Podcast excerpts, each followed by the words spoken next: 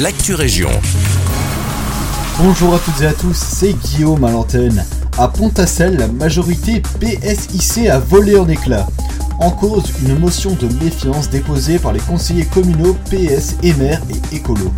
De nombreux désaccords avec le mouvement Intérêt Citoyen à propos de la déclaration de politique générale ont poussé le PS à s'associer au Emer et à Écolo.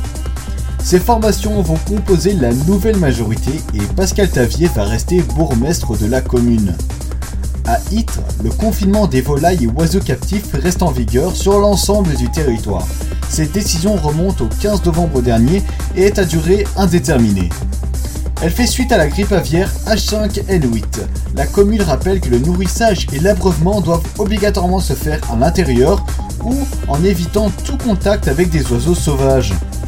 À Nivelles, le service plantation et espace vert de la ville est à l'honneur. Le peintre local Jacques Michaud lui a dédié une œuvre intitulée Haute en couleurs. Elle représente trois fleurs de lys aux couleurs de la ville sur fond du drapeau belge.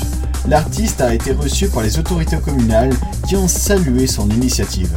À présent, nous nous rendons à Genappe où le bourgmestre Gérard Couronné nous parle des projets qu'il envisage pour la commune en 2021. Donc on, travaille sur les plans de mobilité, on vient de euh, terminer les réunions citoyennes notamment à Outa-le-Val dans le cadre de la mobilité.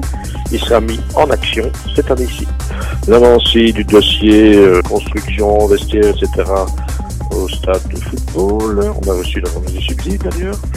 L'aménagement de la place de Boucheval, dossier qui a été concerté avec les citoyens et qui avance bien aussi. Nous travaillerons pour le moment sur un plan scolaire. Il faut savoir que la population augmente de plus ou moins 100 habitants par an, donc il faut veiller effectivement à développer des installations, notamment les écoles. Nous continuons bien évidemment les projets annuels dans tout de Paris, à concurrence de plus ou moins 400 000 euros. Il souhaite également faire part de ses voeux à tous ses concitoyens.